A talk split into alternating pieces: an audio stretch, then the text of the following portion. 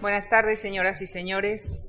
Muchísimas gracias de verdad por acompañarnos esta tarde en la tercera sesión de este ciclo dirigido por el profesor Eudal Carbonell y que está enmarcado dentro de nuestro programa de aulas abiertas, que es una actividad reconocida por el Ministerio de Educación y que consta de dos conferencias por sesión.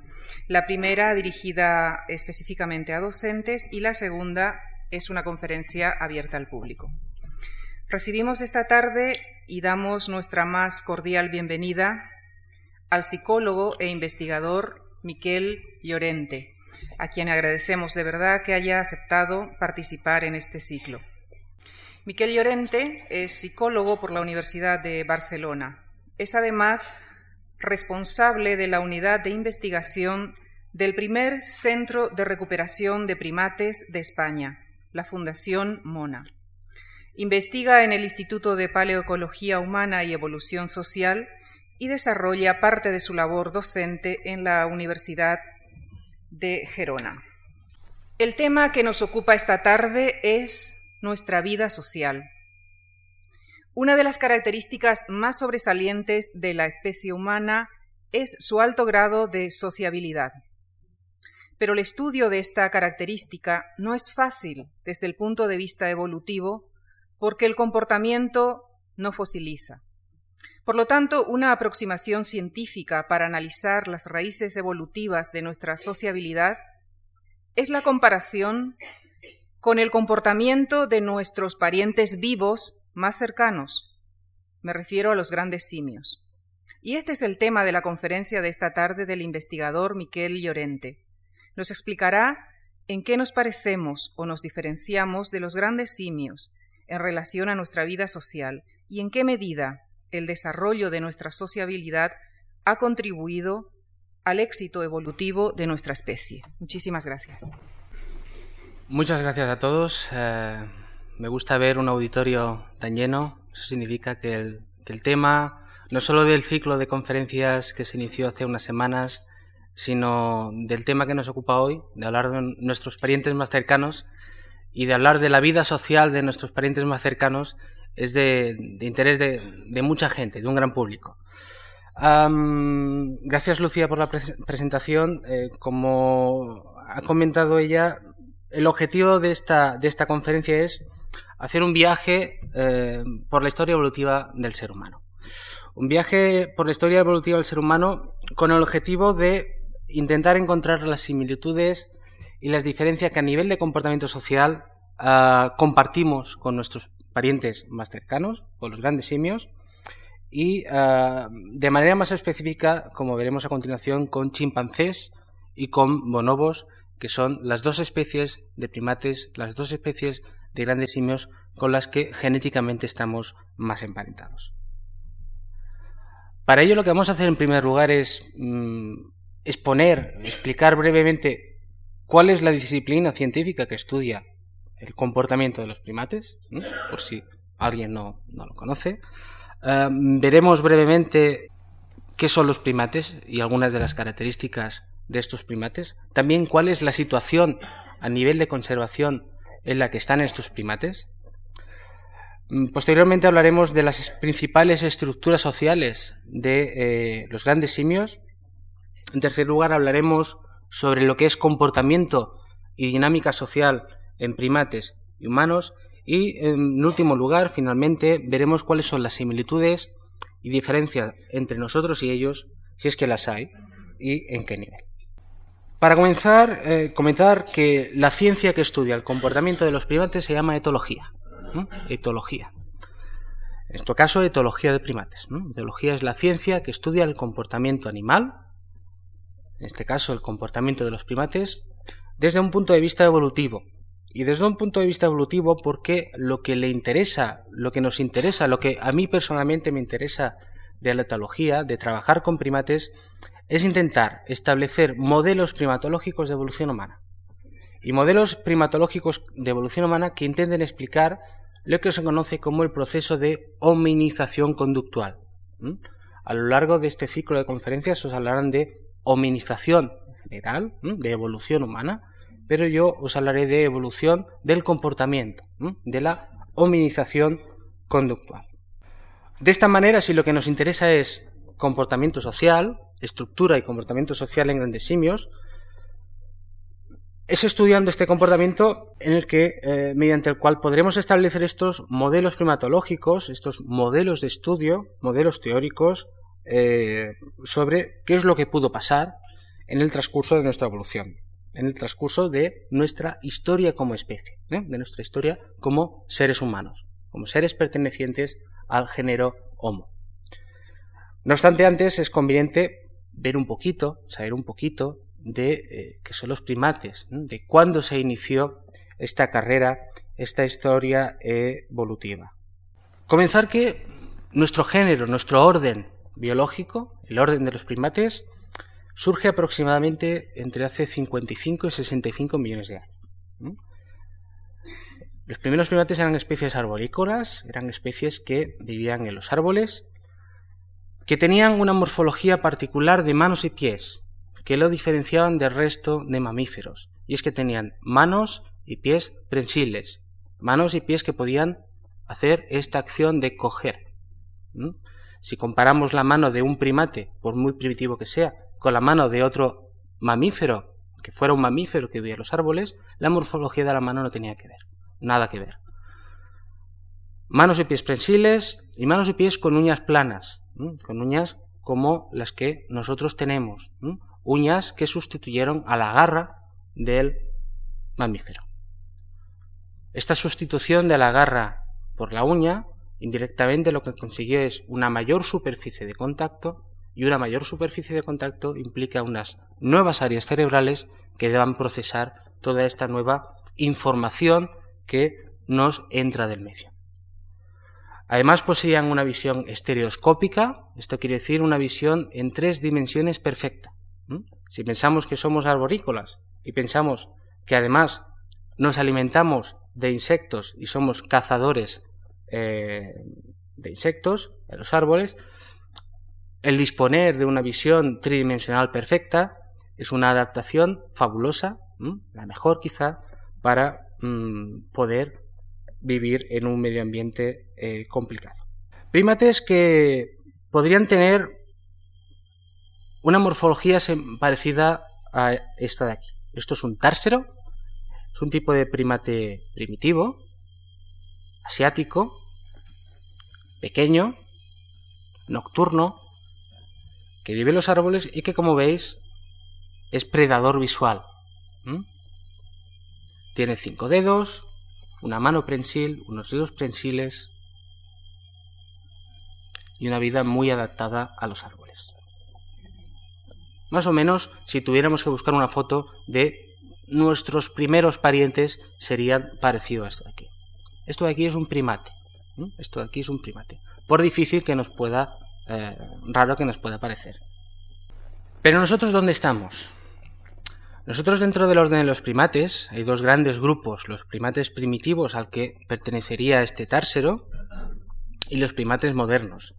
Dentro de los primates modernos, que de nuevo hay dos grupos, los monos americanos o primates del Nuevo Mundo y los monos del Viejo Mundo, nosotros estaríamos en, dentro de los primates de los monos del Viejo Mundo. Es decir, somos un primate africano, un primate del viejo mundo.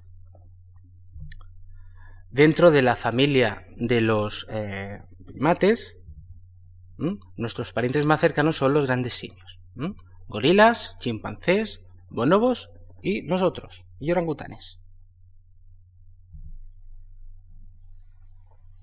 Todos estamos en el mismo árbol, todos. Y todos compartimos, en el caso eh, específico de los chimpancés, y estos son los datos más recientes que disponemos de la última eh, secuenciación del genoma tanto humano como del chimpancé, tan solo nos diferencia un 1,23% del código genético. Esto es muy poco, muy poco, muy poco, muy poco. Compartimos más del 98% del código genético.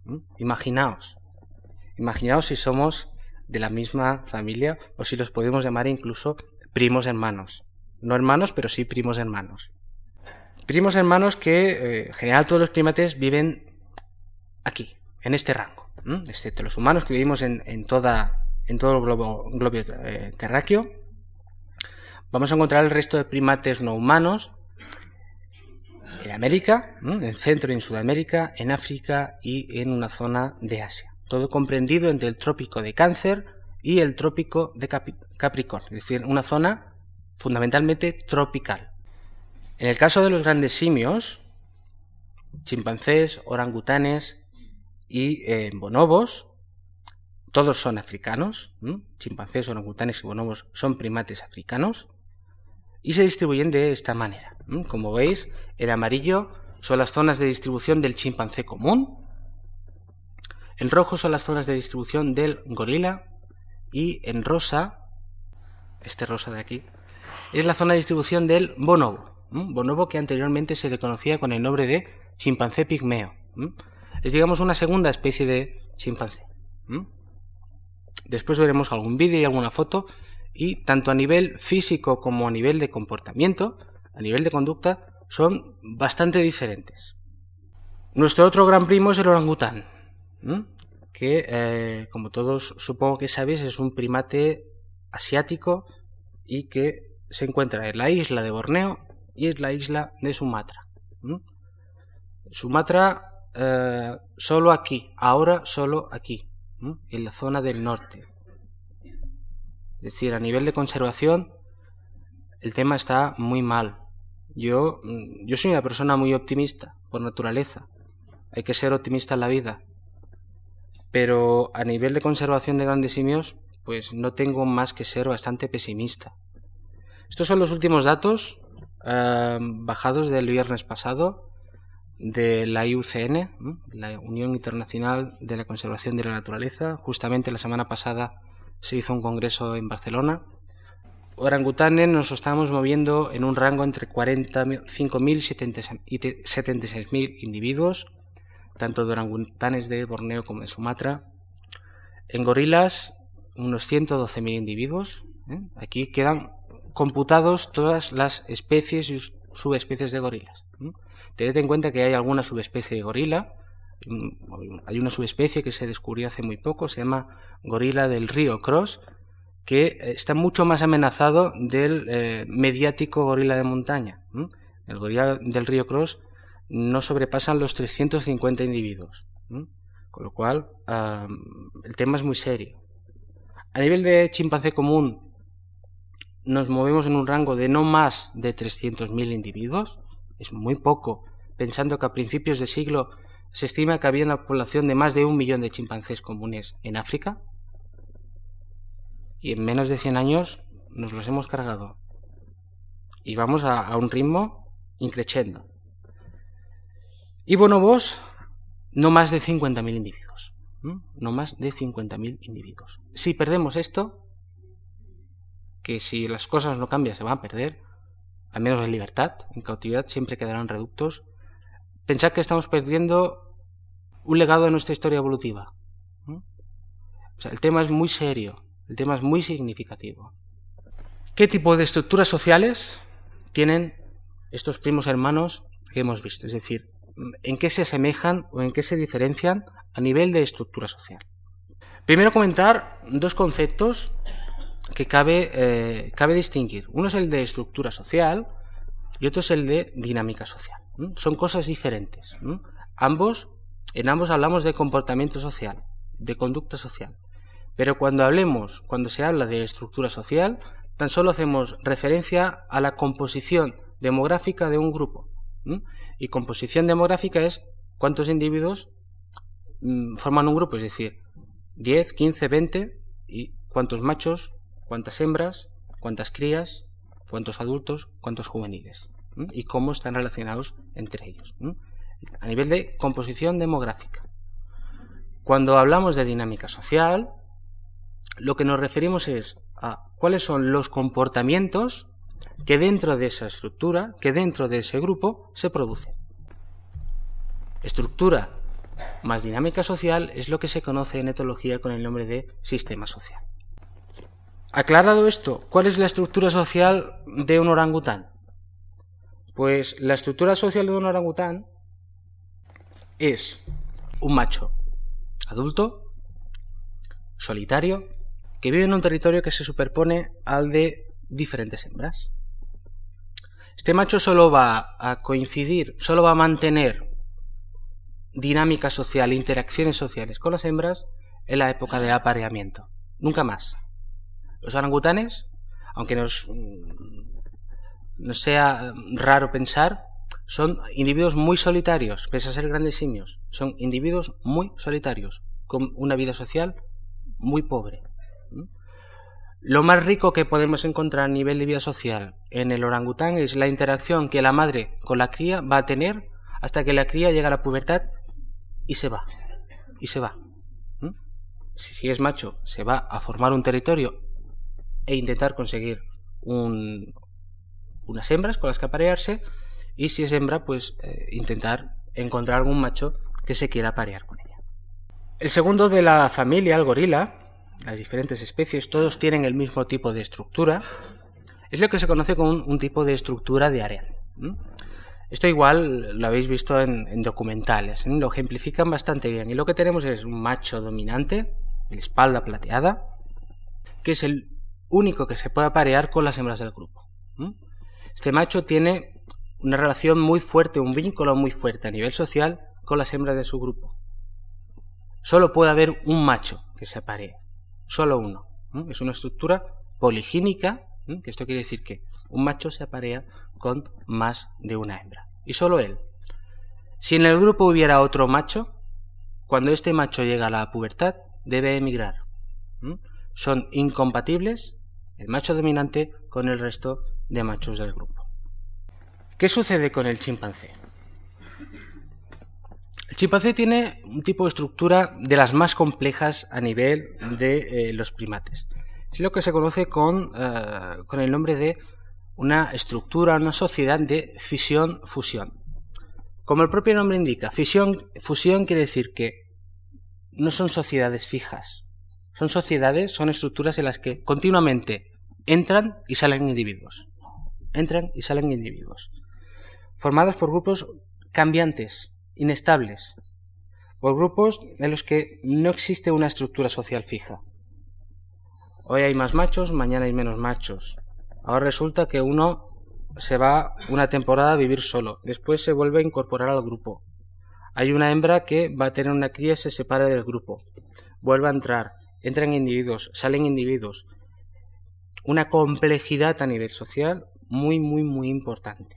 Muy importante. El apareamiento es promiscuo, decir, todos tienen la posibilidad de aparearse con todos. Y esto a nivel social, y a nivel cognitivo, que después vamos a, ejemplificar qué es lo que es, tiene mucha repercusión. Y otra eh, característica de, eh, del chimpancé, de la estructura social del chimpancé, es que son estructuras patrifocales. Esto quiere decir que todos los machos del grupo son familia. Todos. El padre, el abuelo, el hijo, el primo, el tío segundo. Todos los machos son familia y las hembras no. Cuando nace una hembra en una sociedad chimpancé, cuando llega a la pubertad, debe emigrar, debe emigrar a otra, a otro grupo, a otra comunidad. Y es en aquella comunidad donde se la aceptará y ya se integrará y se apareará con los machos que había en aquel, en aquel grupo. ¿Qué sucede con el bonobo? El bonobo es esta especie poco conocida, por suerte cada vez más. como antes os he comentado, el chimpancé pigmeo, que se le denominaba hasta hace unos años, tiene el mismo tipo de estructura que el chimpancé, es decir, es una sociedad de fisión-fusión, pero eh, la diferencia es que es, una sociedad, es una estructura mucho más paritaria, tanto a nivel de individuos, de número de machos y número de hembras, como a nivel de normas, de paridad de normas. Una sociedad, entre comillas, mucho más justa. Es una sociedad de nuevo patrifocal, es decir, todos los machos son eh, familia, las hembras emigran, pero la diferencia eh, a nivel de eh, la sociedad de los chimpancés es que, y después lo vamos a, comentar brevemente, es que así como en el chimpancé, a nivel de dinámica social, a nivel de las relaciones internas que suceden en el grupo, lo que manda es la competición la agresividad, el bonobo lo que manda es el sexo. ¿Mm? La herramienta de gestión, la estrategia social del bonobo a la hora de poner soluciones a los conflictos que genera la vida en grupo es el sexo. ¿Y los humanos? ¿Qué tipo de estructura social tenemos los humanos? Pues depende. Depende. Somos la especie de primate con una mayor diversidad en tipos de estructura social. Tenemos machos y hembras eh, que forman una familia, tenemos machos y hembras que, tanto machos como hembras, se pueden aliar, pueden colaborar para crear actividades cooperativas, crear instituciones, y son eh, estructuras en las que a nivel cultural podemos encontrar monogamia, podemos encontrar poligamia o incluso podemos encontrar la poliandria. Es decir, somos la especie de primate con mayor diversidad de estructuras sociales. Hemos visto a nivel general cuál es la estructura, cuál es la composición demográfica que podemos encontrar en nuestros parientes más cercanos, pero ¿cómo es la vida social de los grandes simios? Es decir, ¿nos pueden ayudar a ver cuáles son las semejanzas o las diferencias con nuestra vida social? Es decir, ¿son un buen modelo para estudiar cuál ha sido la evolución de nuestra vida social? ¿Y cuál ha podido ser la vida, la evolución social del ser humano como especie? Y si existen diferencias, ¿dónde están? ¿Dónde se encuentran? ¿Dónde se encuentran estas diferencias? Al fin y al cabo, lo que nos interesa es intentar encontrar cuáles son los modelos primatológicos que el estudio de los grandes simios podemos aplicar para el estudio de la evolución humana. ¿Y qué miramos en la relación de los grandes simios? ¿Qué se estudia en comportamiento social? En comportamiento social, en dinámica social, los etólogos estudiamos fundamentalmente una cosa, más que el tipo de estructura social. Y es lo que se conoce como las interacciones sociales. Es decir, qué es lo que sucede, qué es lo que pasa dentro de un grupo. Y pueden pasar solo una cosa, y es quién hace qué a quién.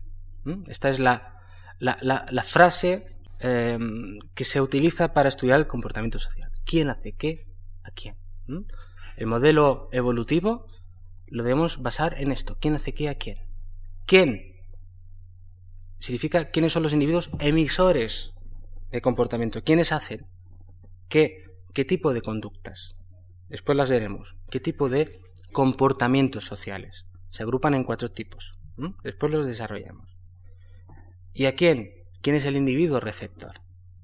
Jugando con estas tres variables es con las que encontramos a priori la respuesta a las semejanzas o a las diferencias en el comportamiento social. Si yo estudio el quién hace y el quién recibe, es decir, quién es el individuo emisor y quién es el individuo receptor, aquí lo que obtenemos es lo que se conoce con el nombre de sociogramas. Esto no deja de ser las relaciones de los sujetos que conforman una comunidad, las relaciones que se establecen entre ellos. Y si yo estudio el que hacen, lo que yo obtengo, lo que yo eh, observo son las tipologías o las clases de las relaciones que se establecen entre los miembros de una comunidad o de una sociedad. Parece lógico que estudiando estas tres variables pueda haber los similares o lo poco similares que somos nosotros y los grandes simios. Realmente lo importante es el que hacen. El que hacen. Y el que hace un primate, y me incluyo yo, nos incluimos nosotros a nivel social, se engloba en cuatro tipos de cosas. Lo que se consideran conductas afiliativas, conductas agonísticas, conductas sexuales y, conductas que se llaman de acicalamiento o con la palabra en inglés eh, de grooming. Después vamos a ver qué es esto de el grooming. ¿Qué es una conducta afiliativa? Pues todas aquellas que implican una relación de igual a igual entre un individuo y otro. Por ejemplo, lo que vemos aquí todas las interacciones que hagan este grupo de, bonobos que están haciendo son interacciones de tipo afiliativo, que pueden implicar altruismo que pueden implicar la reciprocidad. La reciprocidad que implica yo hago algo tú cambio me das algo. Soy recíproco. Son conductas, las conductas afiliativas, que sirven fundamentalmente para establecer o para mantener vínculos. Es un mecanismo de cohesión de grupo, de cohesión social. Conductas de tipo afiliativo. El juego, por ejemplo, como vemos en este vídeo de aquí, de este grupo de chimpancés, es una conducta claramente afiliativa, de una relación de igual a igual, y que fundamentalmente sirve para establecer vínculos y para fortalecer vínculos con los individuos de mi grupo. Todos los animales juegan, más o menos, pero los primates juegan más que el resto de los animales, y los humanos también. El juego es algo muy primate. El juego no es algo banal. El juego es una herramienta social muy importante, muy, muy, muy importante. Y primates, chimpancés y nosotros jugamos de manera muy parecida, muy parecida. Sería ese eh, macho chimpancé golpeando la espalda de esa cría. Mm, eso es muy humano, o, al revés, eso es muy primate, ¿no? Por parte nuestra. ¿Y si comparamos las conductas afiliativas que encontramos en ellos y las que encontramos en nosotros? Supuestamente estos son los humanos y supuestamente estos son los primates. Encontramos en, y ahora vamos a hablar únicamente comparando chimpancés y bonobos, para hacerlo mucho más conciso. ¿Encontramos relaciones de igual a igual en nosotros y en ellos? Sí, claramente sí. ¿Existe el altruismo en chimpancés, bonobos y en humanos? Sí, claramente sí. Los últimos estudios, los recientes estudios, parecen indicar que el altruismo existe tanto en nosotros como en ellos. Si yo hago algo, lo puedo hacer de manera altruista, aparentemente altruista. Aquí podríamos discutir si realmente a nivel biológico el altruismo existe o no existe. O si yo hago algo de manera altruista, el por qué lo hago. ¿Existe la reciprocidad? Clarísimamente sí. Yo hoy hago algo por ti, pero tú mañana vas a hacer algo por mí.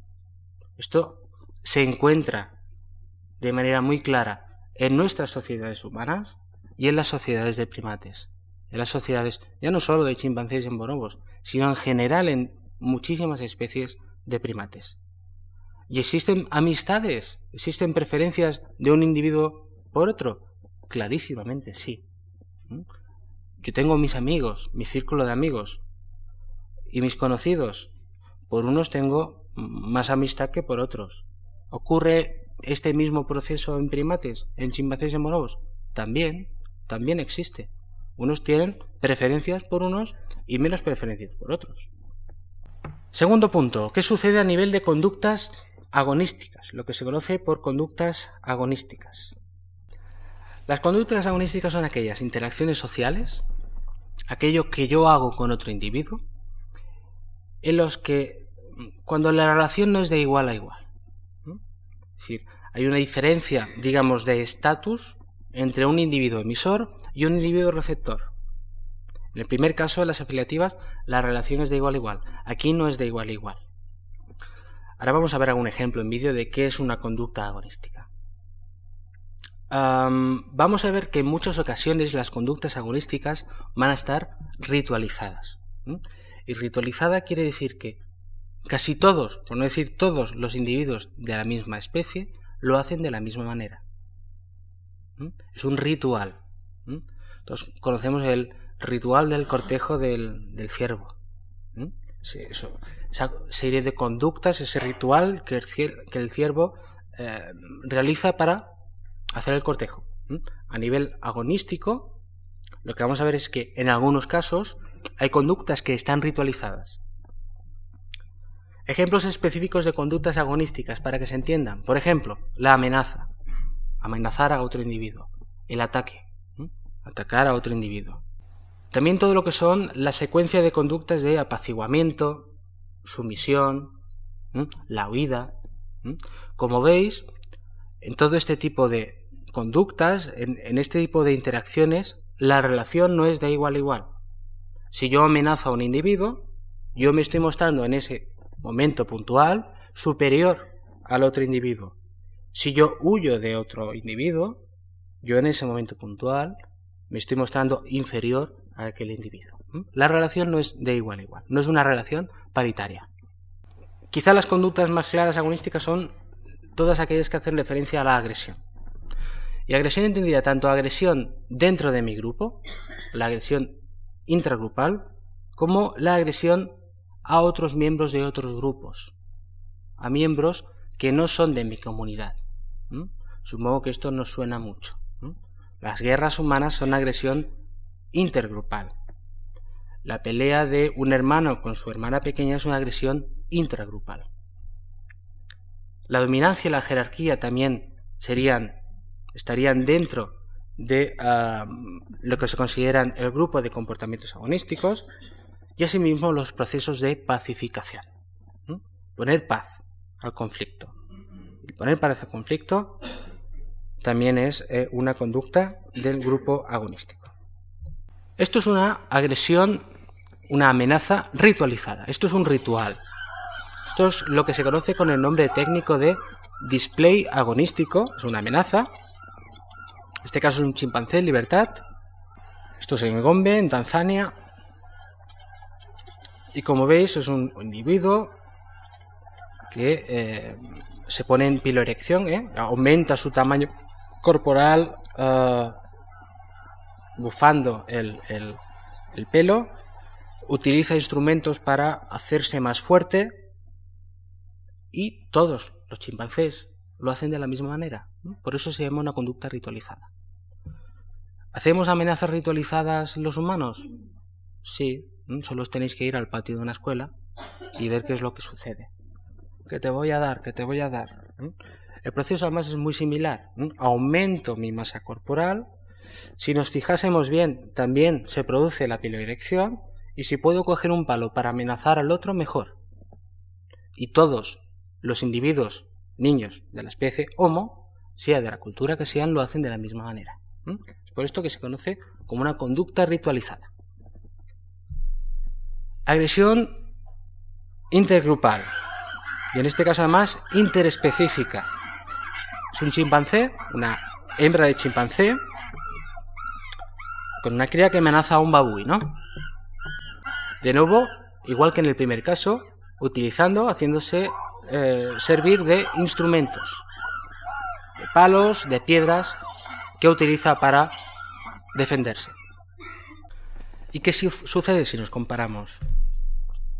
Pues encontramos lo siguiente, que tanto en primates como en humanos existen relaciones de igual a no igual, esto es bastante lógico, existe una ritualización de la agresión. Os he puesto el ejemplo de, hemos visto el ejemplo de los chimpancés, os he puesto el ejemplo del patio de la escuela. El patio de la escuela o del cruce de eh, que uno se pasa al semáforo, el otro le va a dar y el proceso de ritualización es el mismo. Se produce claramente en una y otra especie existe esta ritualización de la amenaza de la conducta agonística. Tanto en nuestro caso como en el de ellos existe agresión intragrupal, de dentro de mi grupo, y también intergrupal. El caso de las guerras entre humanos, pues que os voy a comentar, también se ha documentado históricamente, ya se hizo en los años 60-70, a las famosas guerras entre comunidades de chimpancés, entre diferentes grupos de chimpancés. Tanto en nosotros como en ellos, si se necesita, se establecen jerarquías, se establecen jerarquías. Hay una que manda y hay otros que obedecen. Jerarquía que puede ser lineal, A manda sobre B, B manda sobre C, C manda sobre D, que no es lo más habitual en primates, o jerarquías que se conocen como eh, circulares, en el que A es superior o manda sobre B, pero B sobre C y C sobre A. Cosas complejas, jerarquías complejas jerarquías que no dejan de ser una norma social para solucionar un problema. La jerarquía normalmente es poner solución a una disponibilidad limitada de un recurso. Recurso que puede ser alimento, recurso que puede ser hembras, recurso que puede ser lo que queráis. cuando no hay recurso suficiente para todos los miembros de un grupo, EPS, jerarquía. Este primero, este segundo y este tercero. Tanto nosotros como ellos tenemos la capacidad de generar esta norma social que se llama jerarquía o dominancia. Y tanto nosotros como ellos, una vez se ha producido un conflicto, generamos, si es necesario, que normalmente siempre es, un proceso de pacificación. No se puede vivir en permanente conflicto. Eso no es adaptativo. A nivel evolutivo, no es adaptativo. Si yo debo vivir en un grupo y la norma básica, la primera norma para vivir en un grupo es que me debo adaptar al grupo. Cuando un grupo está en conflicto, en permanente conflicto, no es adaptativo para ninguno de los miembros. Con lo cual, se deben generar procesos de ah, pacificación. Tanto nosotros como ellos generan conductas de pacificación. Piden perdón. Piden perdón. Y a veces de manera muy similar. Esta palmadita en el hombro. Lo siento. Lo he hecho sin querer. Esto es muy humanos. Todos lo hemos hecho en alguna ocasión. Ellos también lo hacen. Y además lo hacen de la misma manera. A nivel gestual, a nivel de comunicación gestual, la secuencia es la misma. Lo siento. Y te abrazo. Lo siento. Y ahora voy a ser eh, recíproco o altruista contigo y te voy a dar una manzana, te voy a dar lo que sea. Todo esto es un proceso de pacificación. Esto a nivel cognitivo y a nivel social implica una estrategia de pensar, de inteligencia, muy complicada. Mucho más de lo que a priori, a simple vista, pueda parecer. ¿Qué sucede a nivel de conductas sexuales o a nivel de conductas sociosexuales? Estos son un bonobo, un macho y una hembra. Antes he comentado que los bonobos, una de las estrategias sociales que utilizan es el, sexo para establecer normas, para ah, dar vida al grupo, para poner fin a problemas en el grupo. Y en el caso de los bonobos, aparte de que son la especie de plantas que más claramente desvincula el sexo de la reproducción, al igual que nosotros, también utilizan el sexo como una herramienta social. Y además como una herramienta social de pago. ¿Mm? A veces yo voy a dejar que tú me copules o yo me voy a, entre comillas, acostar contigo a cambio de algo. A cambio de comida o a cambio del favor que sea, del recurso que sea. No es que exista prostitución, pero sí que existe el sexo como una moneda de intercambio. A nivel anecdótico, además, el bonobo es la única especie de primate que de manera significativa, de manera habitual, ejerce o realiza la cópula ventroventral, cara a cara. Esto no se da en el reino animal y esto no se suele dar en los primates. Únicamente el bonobo es el que lo hace. Ventro, ventral, cara a cara. No tiene nada que ver a nivel emocional y a nivel social copular cara a cara que copular uno se pone delante y el otro se pone detrás. No tiene nada que ver. A nivel de retroalimentación, a nivel de captar las emociones de qué es lo que le está pasando al otro individuo, mm, la información que yo tengo es mucho más rica. Yo estoy viendo qué le está pasando. Entre comillas, hablando claro, si se lo pasa bien o si se lo pasa mal. ¿Mm?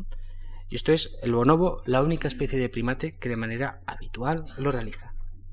Aparte que realiza, de hecho, se podría decir que el, Kama Sutra lo, inventaron los bonobos. Todo lo que os podáis imaginar lo hacen los bonobos, todo.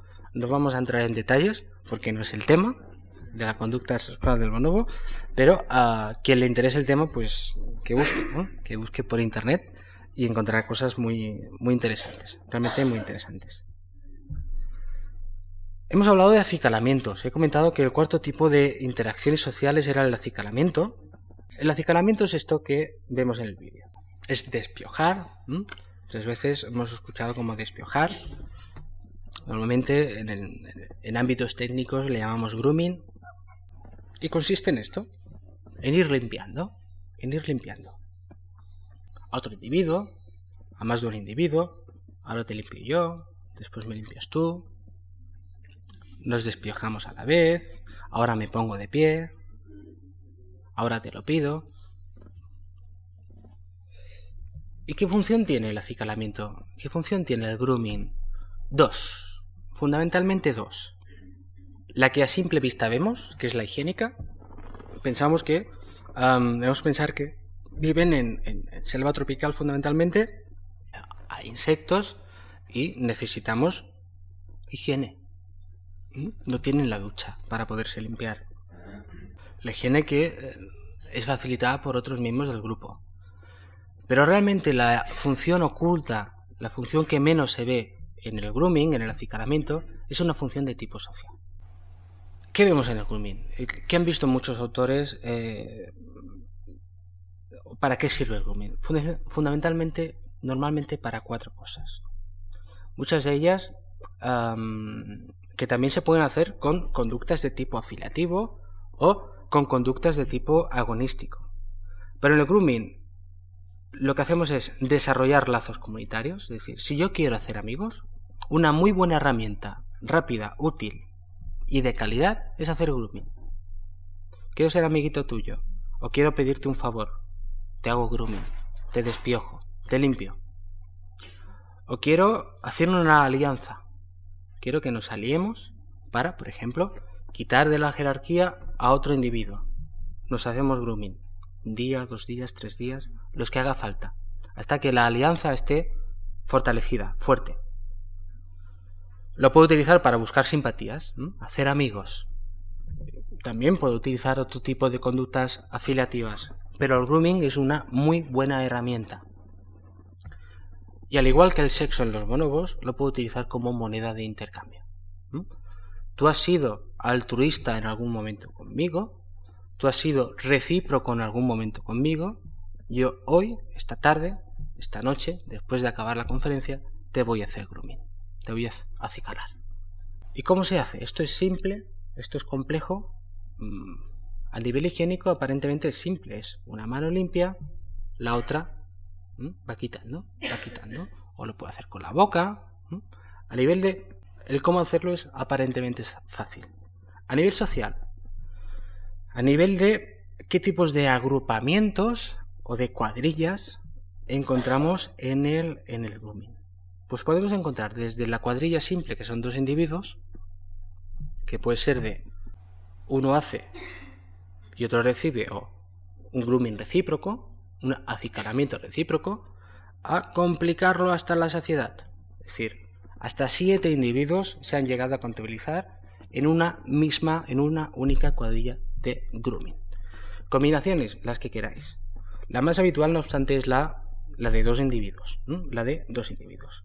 También porque es lógico pensar que si tengo que buscar una simpatía, si tengo que em, reforzar un lazo, si tengo que negociar con el individuo lo haga cara a cara y no muchos. Es más fácil negociar con uno que con siete.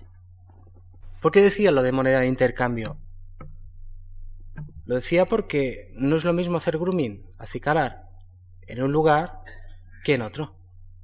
No tiene el mismo valor acicalar en una zona que de por sí ya es accesible para mí, que en una zona que poco accesible para mí o que en una zona que no es accesible para mí. Si yo tengo que hacerte, si yo tengo que pedirte algo y quiero que ese algo que yo te pido tú lo hagas, lo que voy a optar es por zonas no accesibles. Eso tiene mucho más valor. Esto sería un billete de 50 euros para mm, ejemplificarlo y esto sería pues una moneda de un euro.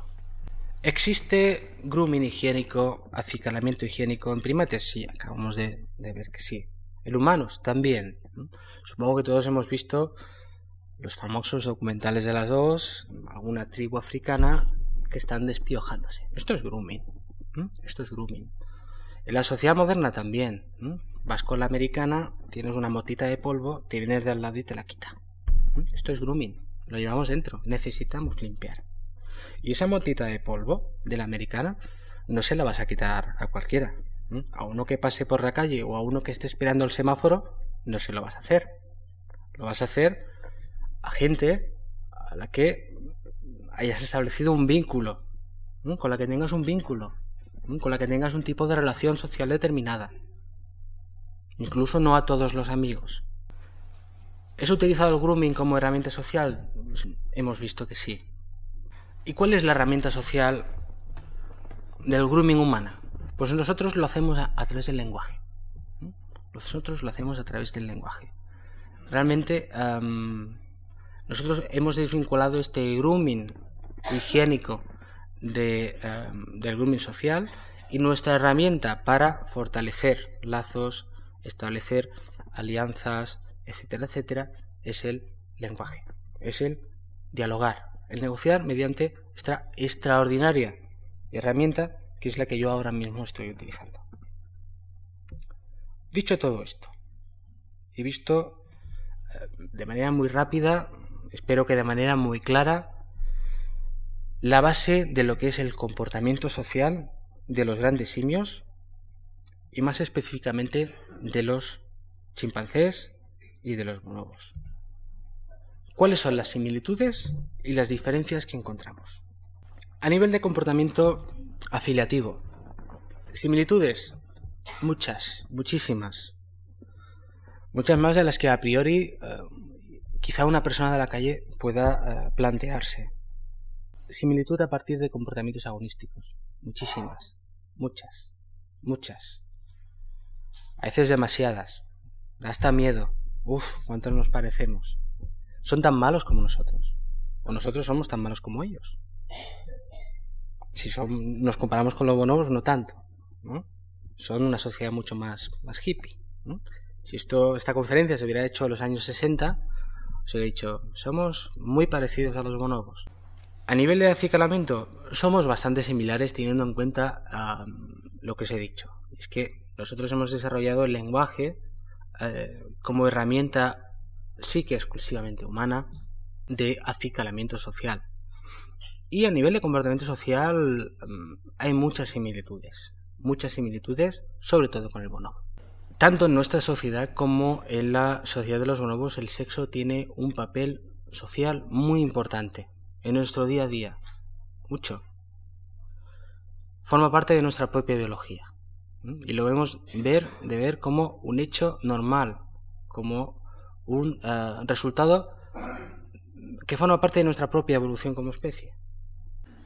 Pero todas estas similitudes que a nivel de eh, comportamiento social son bastante indudables, siempre puede haber cosas, esto no es matemática, siempre puede haber matices en los que encontremos eh, alguna diferencia, yo creo que no debemos quedarnos aquí. Muchas veces nos hemos quedado aquí. En etología, tradicionalmente vemos algo, ah, nos parecemos o nos diferenciamos, pues vale, ya está. Yo creo que lo que se debe hacer, y es lo que en los últimos años se está haciendo, es realmente ver si el sustrato de este comportamiento social es el mismo o no es el mismo. Es decir, aquello que mantiene estas aparentes similitudes a nivel observable, si son las mismas o si no son las mismas. Es decir, si el sistema cognitivo, la base de nuestro comportamiento está aquí dentro, en nuestro cerebro. El comportamiento no se genera en el estómago, el comportamiento se genera en el cerebro. Si la base de este, eh, si el sustrato de este comportamiento social, es decir, si el sistema cognitivo, y más específicamente, como estamos hablando de comportamiento social, si la cognición social, la inteligencia social de eh, estas especies y las otras, los primates humanos, es similar o no es similar. ¿Qué se ha visto? ¿Se ha investigado mucho sobre esto? ¿Se sabe mucho sobre esto? No. No. Aunque nos pueda parecer mm, ilógico, no ha sido hasta hace, no diría el año pasado, pero sí que quizá el año pasado fue el primer eh, estudio empírico relevante que ha comenzado a investigar sobre el tema, eh, hasta ahora no se había investigado seriamente sobre el tema, desde un punto de vista empírico.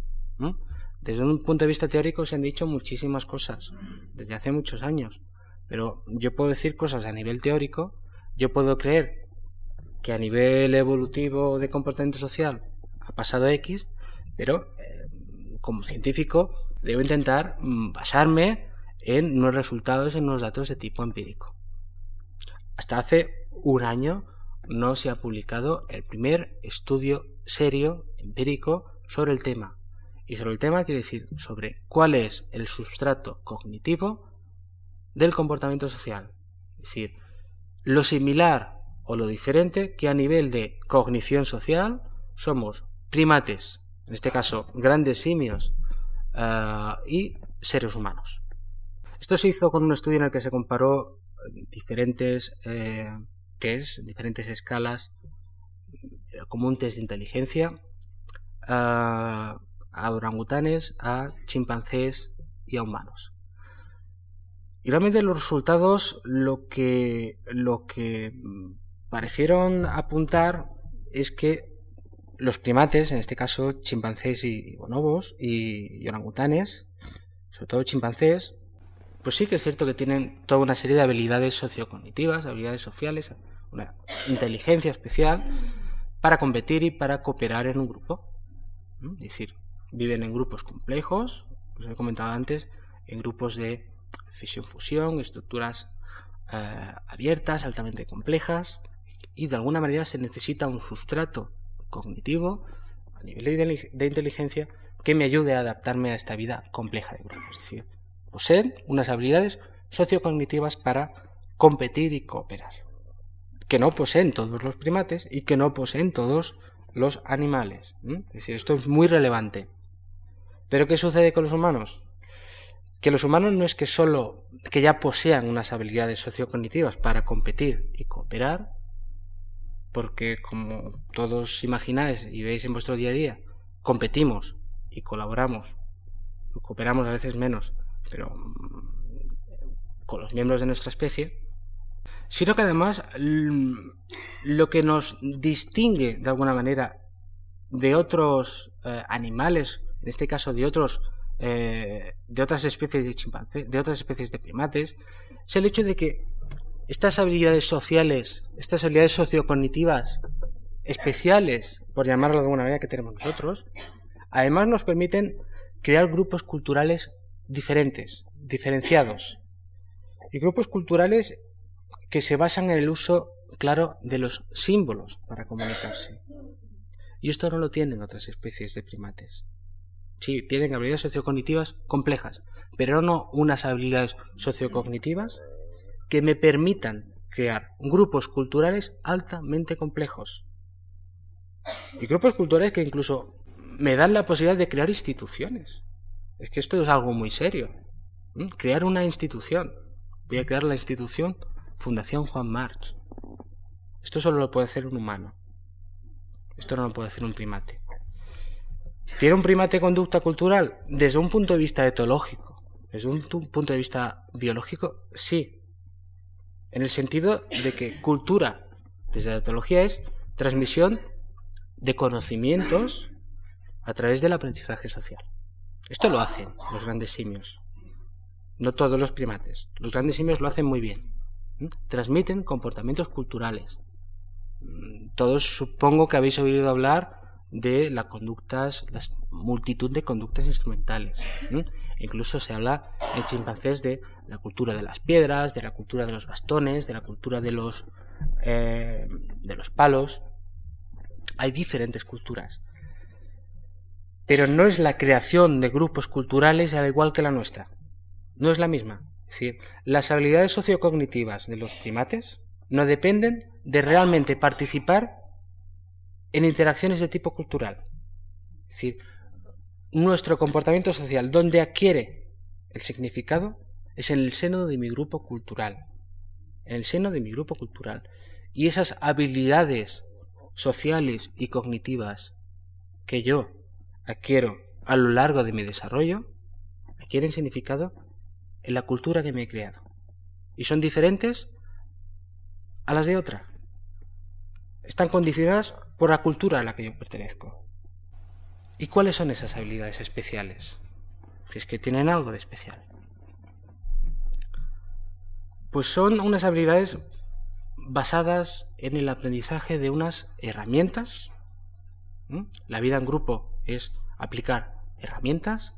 Y el humano tiene tres herramientas fundamentales, que es aprendizaje social, aprender de otros. Y aprender de otros cómo? Fundamentalmente de manera más significativa a través de la imitación. No todas las especies animales son capaces de imitar.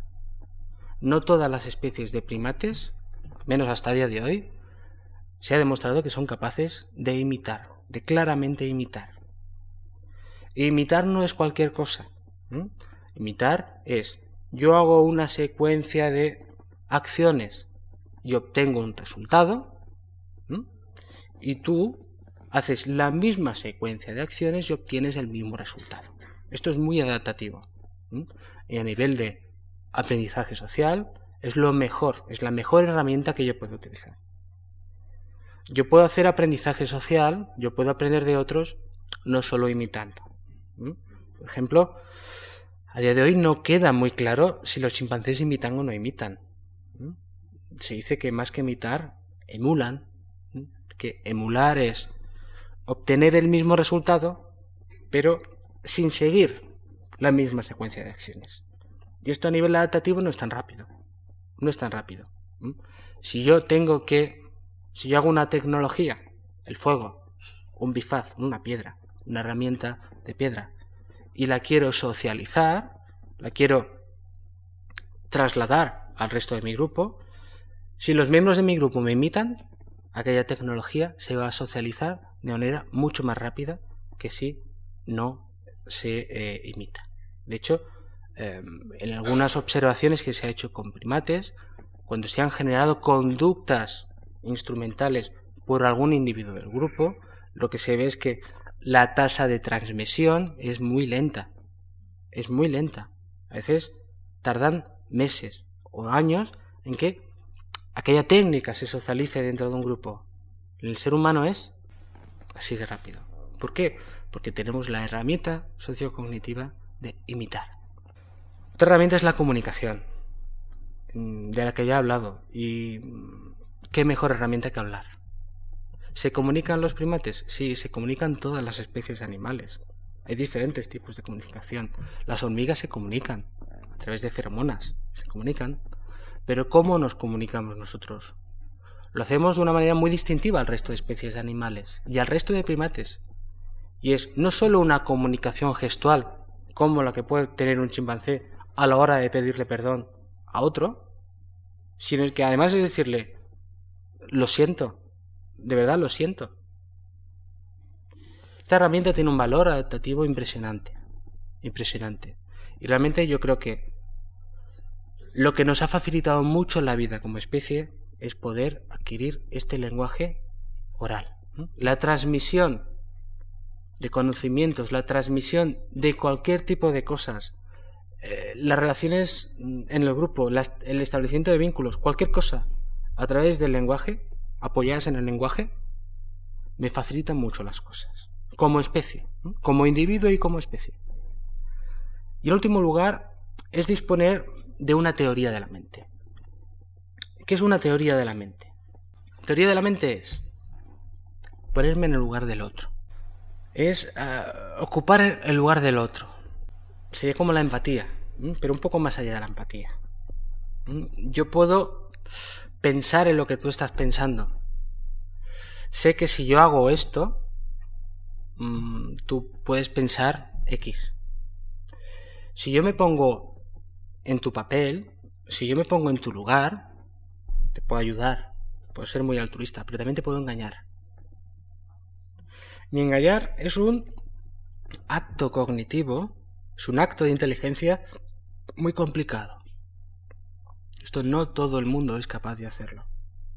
No todas las especies animales son capaces de hacerlas. Los primates, se está viendo que sí. Se está viendo que sí. El caso más claro es el tema del autorreconocimiento. Es, una manera indirecta de ver si, ah, primero, si yo me reconozco como sujeto, después ya me pasaré a, a ti, ¿no? Eh, a nivel de autorreconocimiento sí que se está viendo pues que chimpancés, orangutanes e incluso gorilas se autorreconocen, también los humanos, a partir de una cierta edad. Y el autorreconocimiento es la, teoría, la base de la teoría de la mente. La teoría de la mente de los humanos está muy, muy, muy desarrollada. Dicho esto, estas habilidades sociocognitivas apoyan la hipótesis eh, que se conoce con el nombre de inteligencia cultural.